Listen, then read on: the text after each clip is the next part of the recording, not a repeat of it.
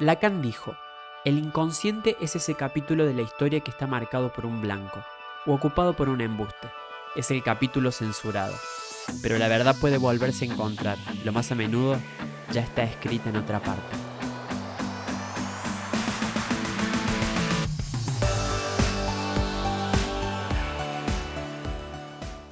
La represión es uno de los conceptos centrales del psicoanálisis y designa el mecanismo o proceso psíquico del cual se sirve un sujeto para rechazar representaciones, ideas, pensamientos, recuerdos o deseos y mantenerlos en el inconsciente.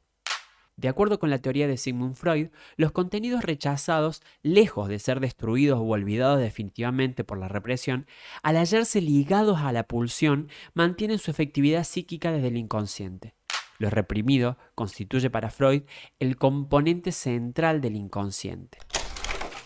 El inconsciente es la instancia donde habitan las pulsiones, o sea, las fuerzas primitivas que buscan una satisfacción inmediata. En un inicio, el ser humano nace como una caldera de pulsiones, y a medida que crece y se integra al plano simbólico y cultural, actúan las represiones como una función normativizante del yo frente a la realidad. De esta manera, la represión como mecanismo fundamental separa el sistema consciente de los contenidos primitivos asociados a las pulsiones sexuales de la vida infantil, alojando tales representaciones en el sistema inconsciente, permitiendo una homeostasis en el psiquismo. Pero, ¿cómo actúa la represión? Acorde con la teoría clásica de la represión, ella actúa desde la vida infantil, en específico con el desarrollo de la psicosexualidad. La represión está ligada a la exclusión de los deseos incestuosos y agresivos sobre las figuras paternas a través de la moral, los ideales y demás exigencias sociales. En este sentido, la represión primordial actúa separando al yo de las representaciones sexuales con el fin de garantizar una adaptación al ambiente. Sin esta operación, los deseos incestuosos y prohibidos moralmente se descargarían de forma delirante o perversa, ocasionando conductas socialmente rechazadas. Por otra parte, la represión secundaria actúa cuando parte de las representaciones alojadas en lo inconsciente emergen de forma parcial a la conciencia a través de los sueños, actos fallidos, recuerdos penosos o fantasías desagradables, y son censuradas desde la instancia del super yo para ser olvidadas. Y por último, de acuerdo con la teoría freudiana, el retorno de lo reprimido puede actuar y acontecer en función de tres factores. Número 1. Cuando el esfuerzo constante del sistema consciente por impedir que lo reprimido acontezca sea debilitado. Por ejemplo, al escuchar un chiste, el esfuerzo consciente de mantener alejado lo reprimido se ve debilitado por el juego de palabras, y lo inaceptable surge en forma cómica, como liberación del placer. Número 2 cuando haya un refuerzo del empuje pulsional de lo que existe aislado de la conciencia. Por ejemplo, cuando se produce un olvido de un nombre o una frase motivada por el empuje de una perturbación del pensamiento, a raíz de una contradicción interna. Número 3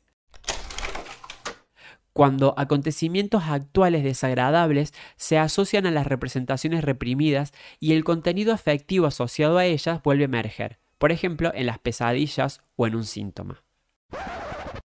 ¿Qué pasa con los sentimientos reprimidos? Los sentimientos que acompañan a las representaciones reprimidas quedan estrangulados, por consiguiente, no pueden expresarse ni descargarse adecuadamente. En este sentido, los sentimientos no podrán acceder al plano simbólico, ni circular libremente en la conciencia, a través del decir. Como se dice mucho por ahí, emociones que se callan gritan en el cuerpo. El efecto vergonzante que acompaña a las representaciones reprimidas es una condición intuida y experimentada por tu conciencia que puede ligarse a otras ideas, imágenes o pensamientos e incluso mudarse a un estado ansioso o a ser un síntoma en tu cuerpo como ocurre en las afecciones psicosomáticas. Es posible que los sentimientos estrangulados se desplacen a otras representaciones o también empiecen a generar malestar significativo en tu vida, provocando angustia o algunos tipos de neurosis como la histeria de conversión, las obsesiones, las fobias e incluso neurosis de fracaso, elevada autoexigencia o sentimientos de culpa excesivos y o persecutorios. ¿Cuáles son las medidas represivas o precautorias? Las medidas represivas o precautorias se refieren a las funciones de la censura sobre los derivados de los contenidos inconscientes, es decir, las modalidades en que evitamos pensamientos, imágenes, deseos y fantasías a través del olvido. Paradójicamente, mediante el olvido, empezarás a repetir situaciones y relaciones que impliquen el sufrimiento reprimido, ya que reprimir es la forma neurótica de recordar. Por tal motivo, el olvido está conformado por un no querer saber acerca de tus impulsos, ideas y sucesos inaceptables. Por lo que la vergüenza es una de las medidas represivas principales en el hecho de querer huir del contenido desagradable. La vergüenza, como medida represiva, constituye la negación que usás para no querer observar el sufrimiento y en lugar de eso, ocultarlo. Debajo de esta medida se halla el rechazo. ¿Qué aspectos de la realidad o de mí mismo no acepto y rechazo? Otra de las medidas represivas es el orgullo, expresado en la pretensión racionalizada de que los sucesos externos dolorosos no te importan ni te afectan, pero paralelamente estarás a la defensiva y con ideas paranoicas sobre los demás y el mundo. ¿Qué consecuencias tiene el no querer sentir o expresar esa emoción reprimida. En el caso de la ira, por ejemplo, surge de la no aceptación de la realidad o de alguna parte de tu self. Si no querés sentir esta sensación, es debido a que no aceptas el juego o dinámica de la vida. Perder para ganar. Y vas a tener dificultades para asumirte como un sujeto adulto. Una de las consecuencias de evadir esta sensación es la acumulación del quantum de afecto, produciéndose el odio, ya sea ante alguna situación, un objeto o una persona. El odio es una de las caras del amor, en tanto que es amar frustradamente.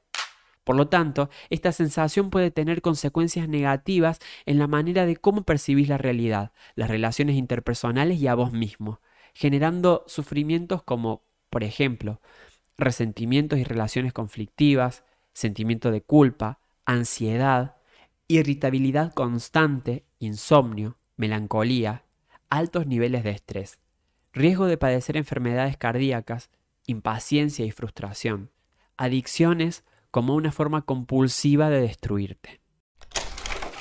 El mayor desafío para resolver las emociones reprimidas es, bueno, están reprimidas.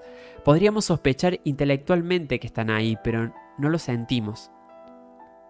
Entonces, el primer paso es aumentar nuestra conciencia de lo que estamos sintiendo.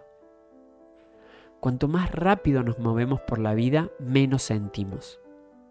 A medida que disminuimos la velocidad, podemos detenernos y ver lo que está sucediendo. Cuanto más puedas enraizarte en tu centro, más fácil saldrán a la superficie las emociones. Y con estas emociones a menudo verás imágenes y recuerdos, tal vez de la infancia, en los que originalmente las experimentaste.